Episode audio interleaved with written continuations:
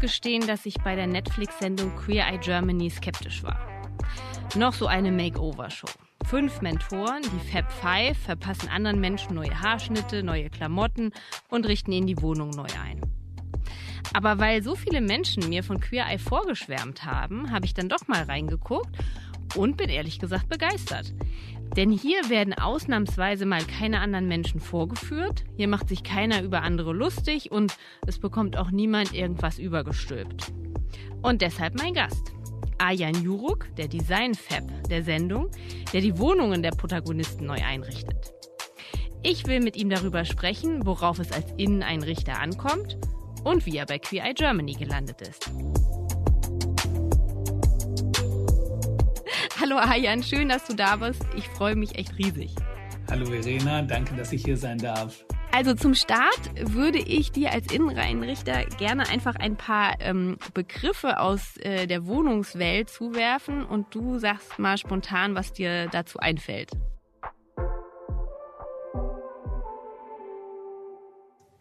Raufasertapete. Ich weiß gar nicht, ob ich das erzählen darf, aber da fällt mir tatsächlich etwas ein.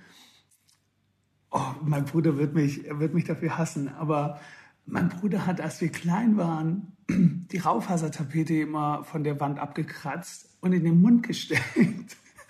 Ich weiß nicht, ob er die gegessen hat oder nicht, aber irgendwann war über seinem Bett an der Wand alles kahl geschoren, ja. Und, und da haben wir uns einfach gefragt, Gott, was passiert denn mit der Raufasertapete? Ist irgendwas falsch mit der Wand? Und dann kam raus, dass er die tatsächlich einfach abkratzt und isst. So wie zur Raufasertapete. Und äh, was ist jetzt dein Fazit? Wenn du Kinder hast, bitte keine Raufasertapete anbringen.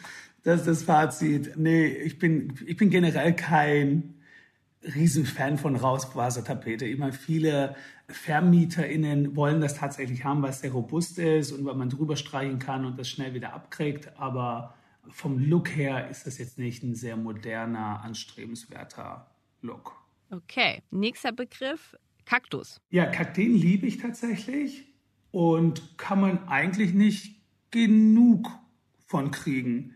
Ich habe ganz viele und ich würde jetzt sagen wollen, dass sie sehr pflegeleicht sind. Sind sie eigentlich auch, aber mir ist tatsächlich eine eingegangen jetzt äh, über den Winter.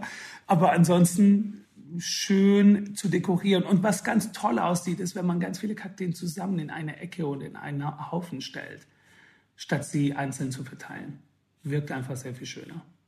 Äh, Wandtattoo. Ah, Tina Wittler habe ich tatsächlich in meiner oder in unserer Show Queer Eye Germany strikt verboten, weil das einmal als Idee aufkam in der ersten Folge, die wir zusammen gedreht haben, ob wir da ein Wandtattoo reinmachen. Und aber ich glaube, die Ära ist vorbei. Linoleum.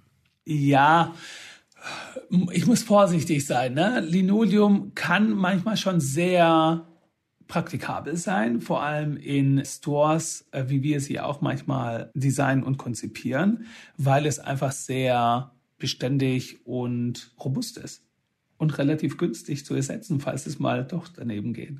Und umweltfreundlich tatsächlich auch. Das habe ich mal gelernt, weil ich in einem, in einem Artikel ging es mal um Linoleum, da habe ich sehr viele Leserzuschriften bekommen von Linoleum-Fans, weil das irgendwie eines der nachhaltigsten Bodenbelege überhaupt ist. Daumen hoch.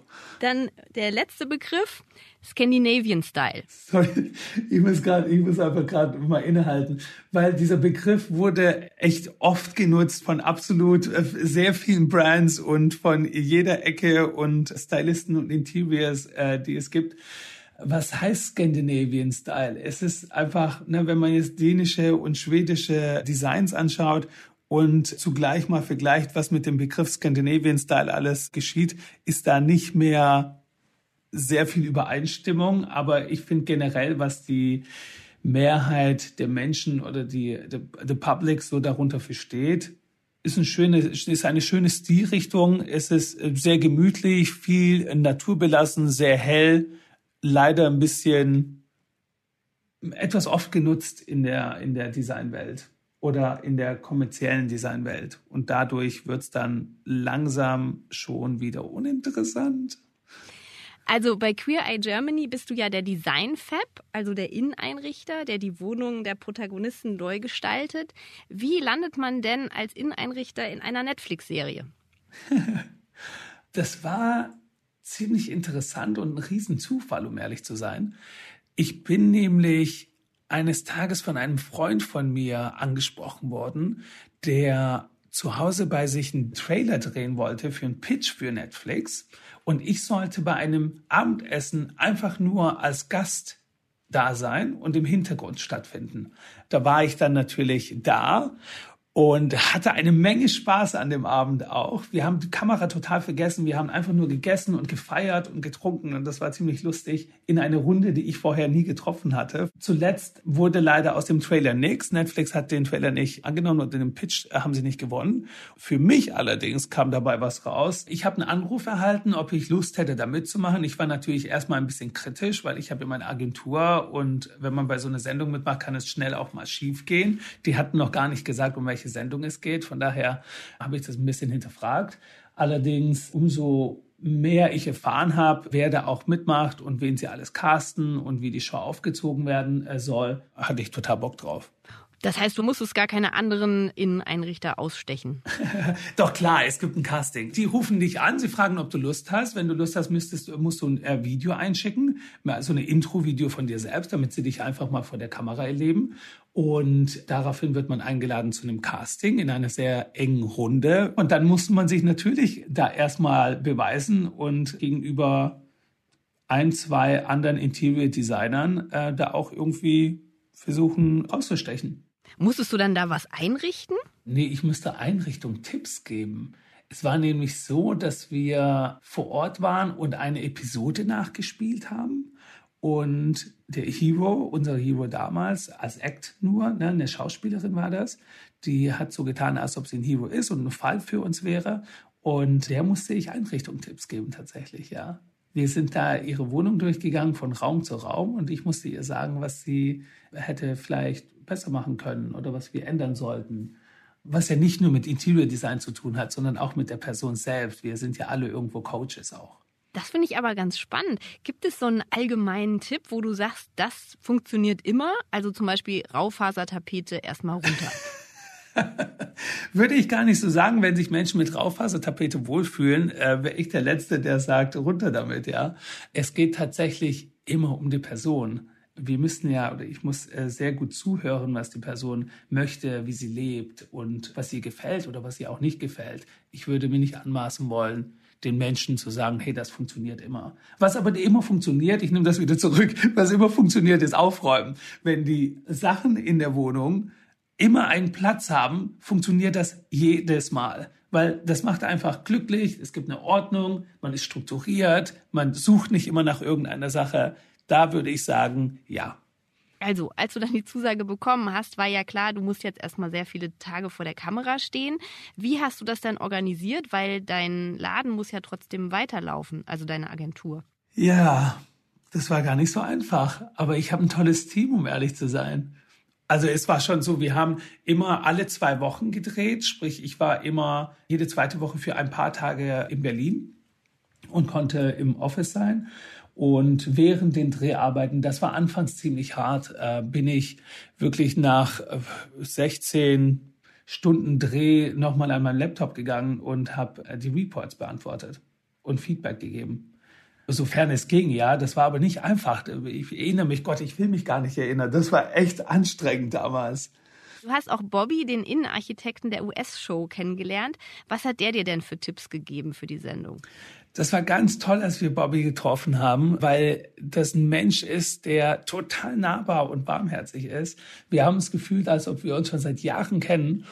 Und natürlich hat er mir auch das ein oder andere mitgegeben, den einen oder anderen Tipp mitgegeben, weil in der Show, das sieht man nicht als Zuschauerin, aber wir müssen natürlich danach schauen, dass wir mit dem Budget hinkommen und dass wir trotzdem eine schöne Atmosphäre schaffen. Und der hat mir an der einen oder anderen Ecke schon mal geholfen, was ich äh, noch machen könnte, ohne jetzt äh, groß Geld auszugeben, um trotzdem eine schöne äh, Verwandlung darzulegen.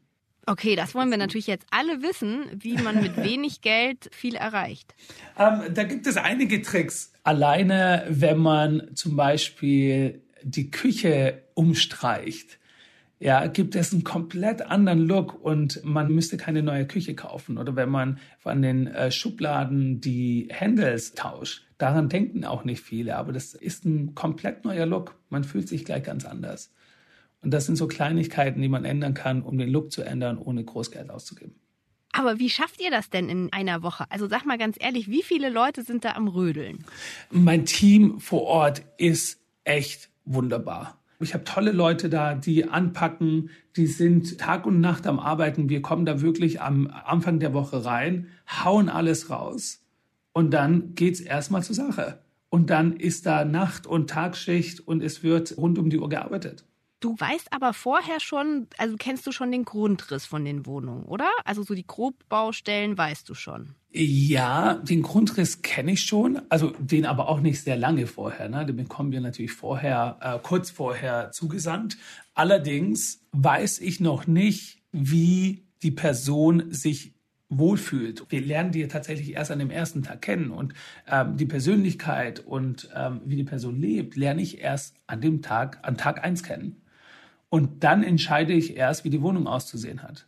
Aber vorher macht man sich natürlich Gedanken, gut, wie groß ist die Wohnung, wie viele Tische, wie viele Schränke könnte ich da wirklich reinhauen. Ne? Da plant man ein bisschen vor. Man kriegt ja auch nicht alles sofort im Einrichtungshaus und muss schon so ein bisschen auf Risiko, äh, sage ich mal, vorselektieren und vorreservieren. Und dann geht's direkt an Tag eins, nachdem äh, ich den Hero kennengelernt habe, unsere AlltagsheldInnen, dann äh, legen wir sofort los. Also Netflix hat auch einen Podcast, den Netflix Talk, und da erzählen die anderen Fabs, dass du sie geschimpft hast, weil sie auf der Couch die von dir perfekt arrangierten Kissen unordentlich gemacht haben. Wie perfektionistisch bist du? Ach, die setzen sich jedes Mal, wenn ich die Wohnung so schön dekoriere, einfach überall hin, legen ihre Sachen ab und ich muss jedes Mal wieder hinterherrennen und alles wieder ordentlich machen. Ich meine, da muss gedreht werden, das Ding muss scheinen und glänzen und toll aussehen. Und äh, wenn man da meine Dekoration und mein Styling einfach kaputt macht, dann reagiere ich auch schon mal ein bisschen laut. Aber wo persönlich ziehst du die Grenze zwischen dem, also schön fürs Foto hergerichteten und dem, man muss ja aber auch noch drin leben? Also wie machst du das zum Beispiel bei dir zu Hause? Machst du dann immer, wenn du weggehst, die Kissen wieder schön oder? Ich muss an dieser Stelle sagen, ich habe so einen Ordnungszwang. Sobald ich aufstehe, lege ich sofort die Kissen wieder ordentlich hin. Wenn du in meinen Kühlschrank schaust, der ist komplett nach Farbe sortiert, äh, der Inhalt. Und da gehst du wirklich, wie so ein Rainbow von grün auf gelb zu orange zu rot und ganz oben sind dann die blauen, schwarzen Sachen, ja. wenn, wenn du das alleine siehst, denkst du dir, okay, something's wrong. und ähm, das, das spiegelt sich bei mir im Leben wirklich auf alles äh, wieder. Und ähm, ich hatte anfangs auch das habe ich inzwischen unter Kontrolle. Wenn ich Besuch hatte, zum Beispiel zu Hause, musste ich sofort wieder die Kissen ordentlich legen, wenn die Person kurz mal auf Toilette oder so gegangen ist. Äh, das mache ich inzwischen nicht mehr, weil man sich sehr unwohl fühlt als Gast oder Gästin. Von daher habe ich das inzwischen unter Kontrolle. Ich warte, bis die Personen weg sind. Aber genau, so, so viel zum Perfektionismus. Du hast auch noch andere Adjektive, in denen du dich in dem Trailer zu Queer Eye Germany beschreibst. Da sagst du, du bist liebevoll, leidenschaftlich, kreativ, innovativ und Drama Queen. Wie machst du denn das in deinem Berufsalltag? Bist du da dann auch Drama Queen oder gibt es auch so einen Business Ayan, der ganz anders ist? Es gibt tatsächlich einen Business Ayan. Ähm, der tickt anders. Ich bin Entrepreneur, ich habe ein Team, das ich leiten muss. Ich war, äh, ich bin schon sehr lange in einer sehr äh, guten Führungsposition, auch vor meiner Agentur gewesen. Von daher ist da natürlich die Drama Queen auch manchmal zu erkennen, aber nicht ganz so stark. Da bin ich schon eher die Business-Fee, würde ich jetzt mal an dieser Stelle sagen. Du hast deine Karriere gestartet mit einer Ausbildung bei Peek und Kloppenburg. Du hast äh, Gestalter für visuelles Marketing gelernt. Da gestaltet man nicht nur einzelne Schaufenster, sondern ganze Verkaufsräume. Wie bist du denn auf diese Ausbildung gekommen? Hui, Flashback erstmal. Lass mich mal ganz kurz zurück äh, in meine Kindheit eintauchen. Es war so, meine Eltern gaben mir relativ streng vor, welchen Beruf ich ausüben äh, soll und muss. Und zwar war ich damals in der Schule ein totaler Zahlenfreak und ein Mathe-Genie. Ergo sollte ich Finanzwesen studieren, ja. Äh, so lieb ich meine Eltern habe. Damals waren sie noch ein bisschen narrow-minded und haben das halt sehr als strebenswert gesehen, entweder Arzt, Anwalt oder Banker zu werden. Ähm, das waren halt die Traditionsberufe, die sicher waren ne, damals noch. Und sprich, ich musste irgendwie danach schauen, dass ich aus dieser, ja, aus dieser Bahn irgendwie raus navigiere, ohne wirklich zu wissen, wohin, weil mir kein anderer Weg gezeigt wurde. Von daher kam irgendwann die Erleuchtung mit einem Deep Dive Test zur Berufswahl in der Schule. Und das war für mich so die Rettung, will ich fast schon sagen, weil wir damals haben wir vier Stunden verbracht, um Fragen zu beantworten, was wir in der Zukunft machen wollen und äh, sein äh, wollen werden oder sein sollten, aufgrund unseres Charakters und so ein bisschen Psychologie auch mit äh, reingenommen und IQ-Level.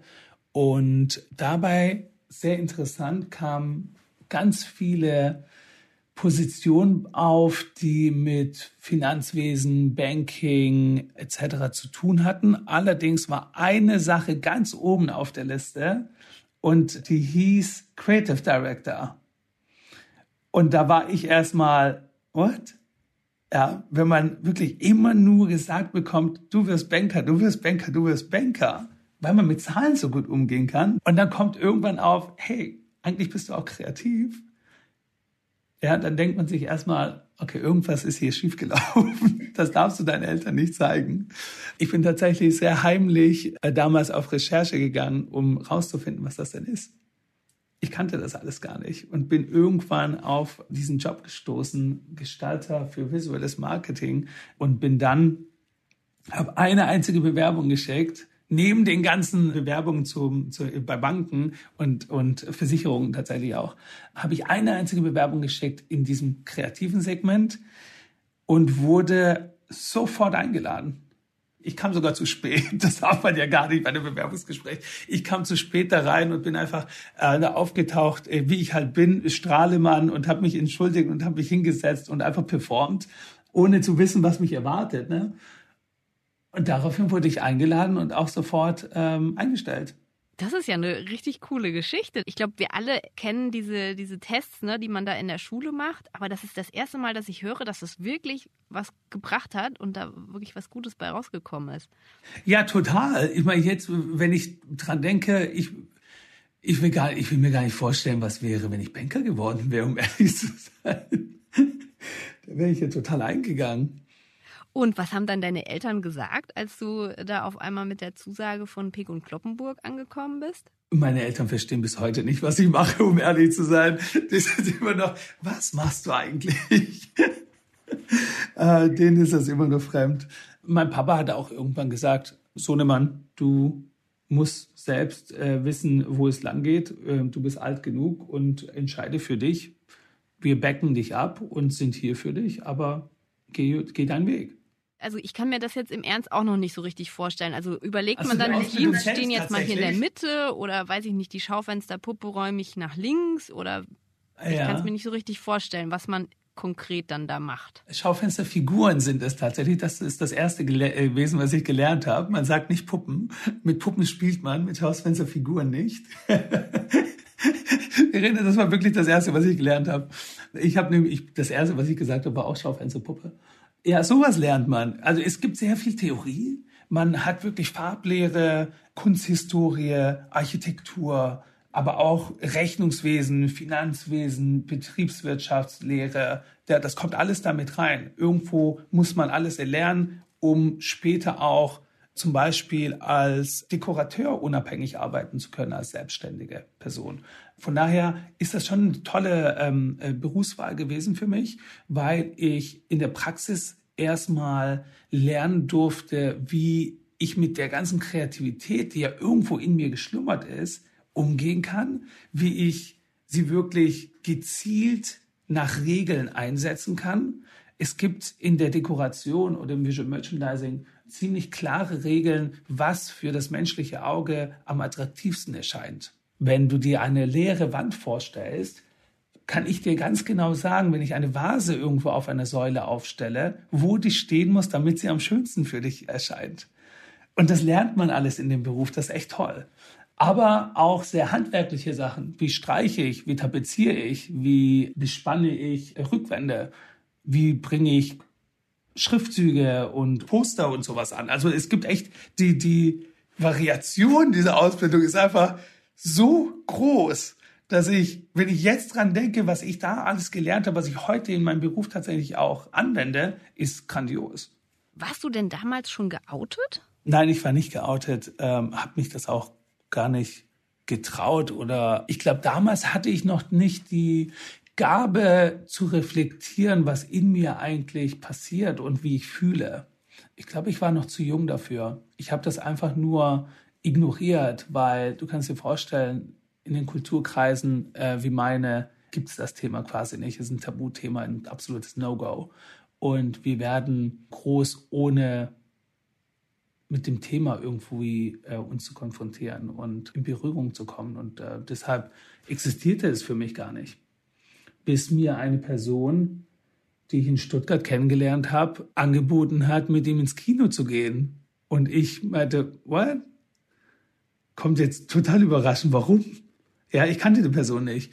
Der kam damals auf der Tanzfläche zu mir und meinte, kann ich dich ins Kino einladen? Darf ich deine Nummer haben? Und ich war total baff und wusste nicht, warum mich jetzt ein Junge ins Kino einlädt.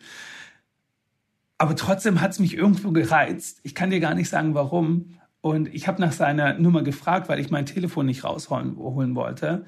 Er meinte, das wirst du dir niemals merken können, aber er wusste auch nicht, dass ich so ein Zahlenfreak bin, wie ich vorhin schon erwähnt habe. Deshalb habe ich gesagt, sag's doch einfach einmal. Und dann hat er mir seine Nummer gesagt und ging total verunsichert raus, dachte, okay, der verarscht mich jetzt hier nur. Und ich habe ihn dann, glaub, eine Woche später angerufen. Und seid ihr dann auch zusammengekommen? Wir sind dann auch zusammengekommen, ja. ja, der hat mir tatsächlich ähm, die Augen geöffnet und mir gezeigt, dass es sehr viel mehr gibt als äh, die Welt, in der ich einfach, ja, ich will gar nicht sagen festgefangen war, aber es war irgendwo doch so. Ne? Man lebt einfach in dieser Bubble, ob die nun schön ist oder nicht, und kommt da nicht raus. Und ähm, Andrea hat mir tatsächlich die Welt gezeigt. Und wie hast du das dann im Job gemacht? Hast du das dann da auch irgendwie mal thematisiert oder? Nein, ich war total verunsichert. Ich hatte richtig Angst das durfte gar nicht rauskommen. Also das war gar nicht so, so romantisch, wie du dir das jetzt vielleicht vorstellst. Das war voller Angst und, und Schweißausbrüche und Unsicherheiten und äh, totales Selbstzweifel. Ich durfte das ja gar nicht. Weißt du, ähm, wenn man aus ähnlichen Kulturkreisen kommt wie meine, dann wächst man auf, indem einem jeden Tag gesagt wird, dass die Art und Weise, wie man sich fühlt oder wer man ist, falsch ist äh, nicht nur von der Gesellschaft, sondern auch von der Religion ist es strafbar, wenn man sich so fühlen sollte. Ja, von daher ist es etwas, was für mich total beängstigend war zu dem Zeitraum, äh, zu dem Zeitpunkt. Und wie bist du dann zu dem Ayan geworden, der du jetzt bist? Weil ich glaube, also es mir fällt auch einfach so schwer, mir das vorzustellen, weil du halt jetzt so so bist, wie du bist, ne? Und halt da in der Show und hey Baby. Hey Baby. Wie, wie lange hat das gedauert, zu dem Ayan zu werden, den wir jetzt sehen? Ich, ich würde gar nicht, wie bist du zu dem Ayan geworden? Ich glaube, ich war immer der Eiern, der ich bin, wenn man allein mal zurückblickt in meine Kindheit, ich bin in der Schule gewesen oder in Stuttgart bin ich in ganz in komplett pinken Outfits die Königstraße hoch und runter gelaufen. Oder in der Schule war ich immer sehr auffällig angezogen. Ich hatte blaue Extensions in den Haaren, Piercings im Gesicht.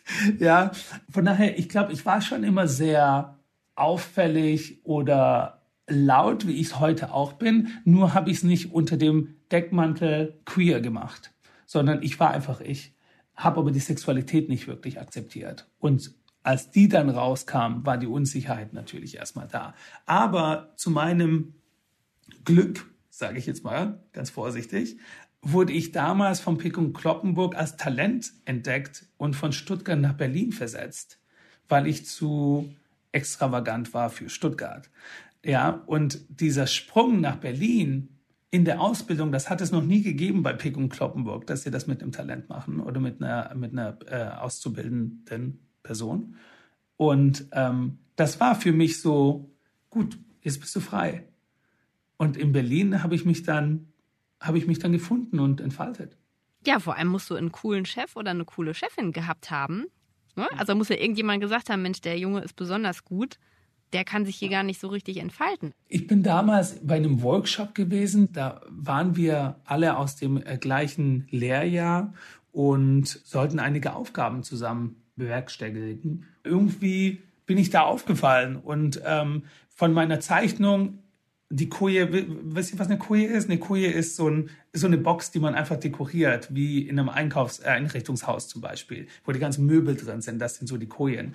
Und bei dem Workshop habe ich genau das Gleiche gemacht. Ich habe eine Zeichnung gemacht per Hand, wie ich ein Schaufenster oder eine Koje dekorieren wollen würde. Und bei der Zeichnung hatten sie uns noch nicht gesagt, was danach mit der Zeichnung geschieht. Sprich, ich habe wirklich die gesamte Fantasie von mir da auf diese Zeichnung äh, übertragen.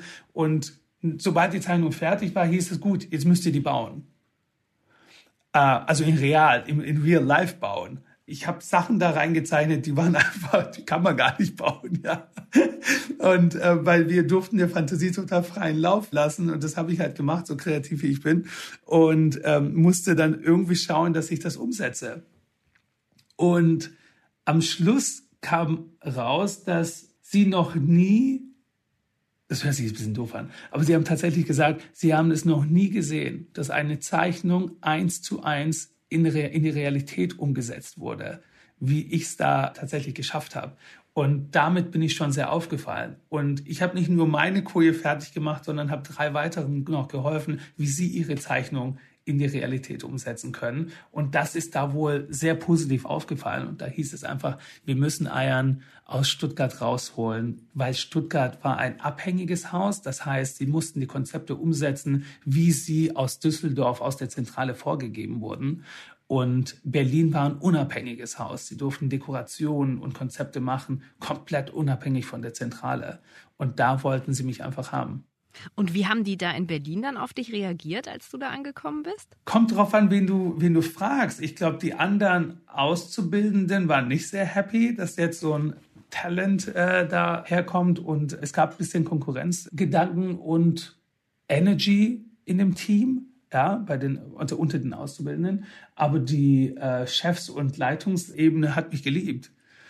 Und wie lange bist du dann nach der Ausbildung noch da geblieben bei Pick und Kloppenburg? Nach der Ausbildung war ich noch nicht sehr lange da. Ich glaube, nicht mal ein Jahr, weil ich abgeworben wurde von einem äh, italienischen Designer, Senja.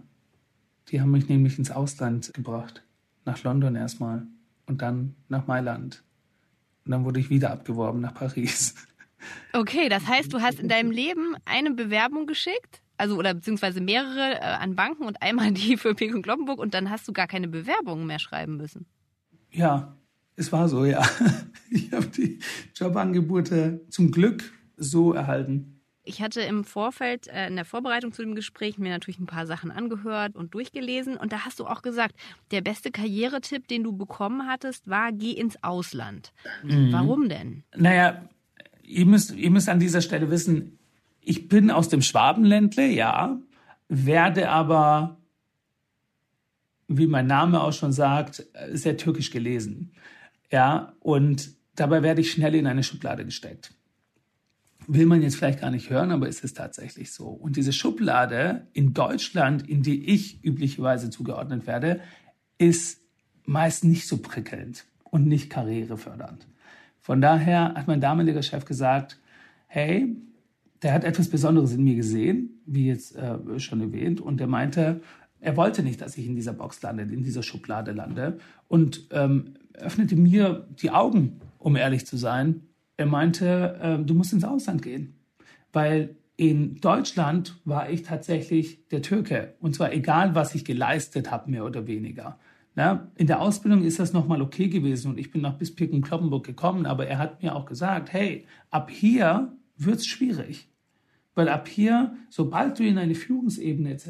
willst, wird das sehr schwer, weil ich einfach immer in dieser Schublade stecke und es ist sehr schwierig, aus einer Schublade rauszukommen. Im Ausland war ich wiederum der Deutsche und Deutsche bringen ja gute Leistung und deshalb war meine Leistung immer im Vordergrund. Da war ich nicht mehr der Türke. Und mein Chef hat immer gesagt, geh ins Ausland, hol dir das Ansehen und deinen Titel, den du, den du verdienst und komm zurück nach Deutschland. Und dann bist du mit dem Titel hier. Dann hast du schon was geschafft. Und so habe ich es gemacht. Dann bist du aber zurückgekommen und hast dich in Berlin selbstständig gemacht. Warum denn das? Warum ich mich selbstständig gemacht habe? Also erstmal hatte ich ziemlich viel Bange davor, von der Selbstständigkeit, was letztendlich ein großes Risiko ist. Und na, wer will denn schon vom, äh, weg vom sicheren Gehalt und vom sicheren Arbeitsplatz ab ins Ungewisse? Aber es war so, dass ich meinen Traum und mein Karriereziel schon ziemlich früh erreicht habe. Ich wollte nämlich immer Kreativdirektor einer globalen Brand werden und habe das letztendlich in meinen 20ern schon ähm, ja, geschafft. Da musste einfach das nächsthöhere Ziel folgen und das war die Selbstständigkeit. Wie du merkst, äh, mag ich die Challenge. und warum ist die Wahl dann wieder auf Berlin gefallen? Mm, weil ich in Berlin sehr gut vernetzt bin beziehungsweise in Deutschland. Da wäre einfach, ähm, ne, die, die, Kosten sind natürlich in äh, Berlin günstiger als im Ausland. Ich war ja in Paris und Mailand und London und da ist es wesentlich teurer äh, zu gründen. Aber in Berlin hat das eigentlich ganz gut gepasst. Du hast unter anderem für den Stromkonzern Vattenfall gearbeitet. Wie läuft denn sowas ab? Was macht man als Interior Designer für Vattenfall? Vattenfall ist tatsächlich einer unserer größten KundInnen bei Shows. Wir betreuen für Vattenfall, beziehungsweise wir eröffnen für Vattenfall Stores. Das denkt man jetzt erstmal gar nicht, warum braucht ein Energiekonzern Läden? Aber um einfach die Marke lebbar zu machen und an den Kunden näher zu bringen, äh, haben wir mehrere Standorte in Berlin und Hamburg jetzt eröffnet, haben mittlerweile 15 Stores für die und eröffnen in den ja, nächsten zwölf Monaten, glaube ich, weitere 15, wenn alles gut geht. Wir designen die ganzen Schaufenster und die Stores. Also ihr seid dann sozusagen diejenigen, die sagen, ach, da mal eine Sonnenblume ins Fenster. Wie kommst du denn auf die Sonnenblume? Der Sonnenblume so ein bisschen, also ganz ehrlich, bei Vattenfall denke ich als erstes an Atom. Wow. Ähm, ja, vollkommen richtig. Das, das äh, denkt man bei äh, Vattenfall. Allerdings, wir hatten auch anfangs, jetzt wo du sagst, kommt das alles gerade wieder hoch, wo du sagst, wir hatten anfangs echt Schwierigkeiten mit Vattenfall uns anzufreunden, aber die investieren so viel in nachhaltige Energien und wollen tatsächlich in der nächsten Generation emission-free sein, wie die das so schön sagen, CO2-neutral sein und investieren sehr viel in die Industrie auch, damit die Industrie auch CO2-neutral oder freundlicher wird. Und ähm, das hat uns eigentlich davon überzeugt, dass wir mit Vattenfall arbeiten und diese Message, die sie haben und dieses Vorhaben, das sie haben, einfach nach außen zu tragen an die Menschen. Also über Honorare will ja niemand reden, aber deshalb stelle ich die Frage mal anders. Verdienst du mehr an einem Drehtag für Netflix oder an einem Tag, an dem du für deine Agentur arbeitest? Das kann man so gar nicht sagen die, die Verhandlungen verlaufen sicher nicht auf äh, einzelne Drehtage oder einzelne Agenturtage. Das ist ja ne, bei der Agentur, wenn wir irgendein Projekt haben, ist ja ein ganzes Team dabei. Bin ja nicht nur ich. Von daher ähm, werde ich äh, zu, der, zu der Frage nicht viel sagen können. Wie sieht denn ein typischer Arbeitstag von dir aus? Ähm, den typischen Arbeitstag habe ich so gar nicht. Jeder Tag ist echt total unterschiedlich. Mal total turbulent, mal sehr stressig, äh, mal sehr kreativ, inspirierend. Aber es gibt nicht diesen einen Ablauf, der immer gleich ist. Kann man wirklich überhaupt nicht sagen. Da ist, ist es jeden Tag anders. Und wann fängst du in der Regel so morgens an? Um acht fange ich an zu arbeiten. Und wann machst du Feierabend? Äh, ich arbeite üblicherweise so 14 bis 16 Stunden. Als Selbstständiger ist es nicht so, dass man Halligalli macht. Ne? Es ist schon ein Haufen viel Arbeit. Und ähm, da kommen, es sind auch schwierige Zeiten teilweise. Also Schlafne schlaflose Nächte gehören da äh, auch schon mal dazu. Es ist nicht äh, nur, das ist mein Unternehmen und alles ist schön. Das äh, kommt ja alles mit dem Preis. Und ich arbeite oftmals am äh, Wochenende äh, auch durch. Kommt, kommt schon mal vor. Ich habe große Pläne, weißt du, und um die alles zu erreichen, muss man einfach auch mal Gas geben. Hast du sonst noch einen Tipp, was du Leuten mit auf den Weg geben willst, die jetzt sagen, oh, der Ayan hat ja einen geilen Job, hätte ich auch gerne? Immer einen Tipp kann ich geben, wenn ihr einen Job sucht. Wir stellen nämlich gerade ein. Also geht gerne auf unsere Homepage und guckt, was es da alles Schönes gibt und bewirbt euch gerne. Ähm, ansonsten als Karrieretipp, was würde ich gerne mitgeben, ihr lieben Menschlein da draußen, wenn ihr irgendein Ziel habt, dann manifestiert den einfach, glaubt fest dran und ihr werdet ihn auch erreichen. Ich meine, bei mir hat das jedes Mal funktioniert. Natürlich muss man darauf hinarbeiten, aber das tut man automatisch, wenn man wirklich fest daran glaubt und ein Ziel äh, vor Augen hat. Auf dem Weg dahin würde ich gerne als Tipp mitgeben, dass man die vorgesetzte Person, den Chef oder die Chefin, tatsächlich immer beobachtet und immer einen Schritt vorausdenkt.